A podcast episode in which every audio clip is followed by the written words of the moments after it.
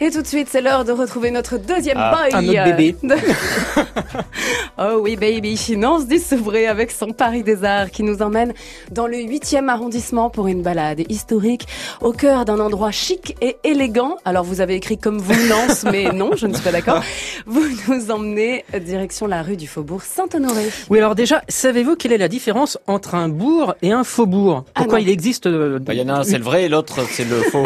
Voilà. Bourg. Alors pourquoi il existe rue du Faubourg Saint-Honoré et rue Saint-Honoré Donc c'est pas du tout pour ça.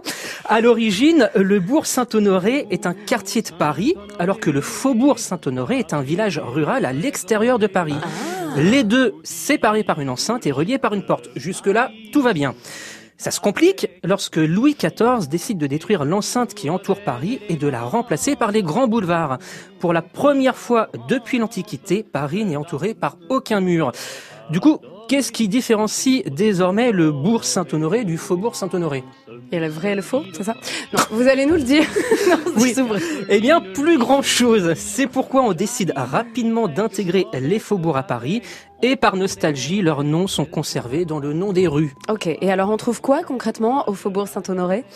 Eh bien, euh, ce faubourg n'a plus rien de rural. Déjà, on trouve le palais de l'Élysée, ce qui n'est pas rien. Ensuite, une succession de passages couverts construits au 19e siècle pour protéger une clientèle aisée des intempéries lors de leurs petites emplettes, des hôtels particuliers et surtout une enfilade de magasins de marques de luxe. Et puis des gros animaux tout mignons aussi. Eh oui, si vous vous baladez en ce moment dans le quartier du Faubourg Saint-Honoré, vous pouvez croiser un ours, un gorille, un panda et un loup géant. Ce sont des sculptures de Richard Orlinski. Ah oui Ces animaux en- aux couleurs vives semblent être modelés dans du papier mâché. C'est assez surprenant à voir.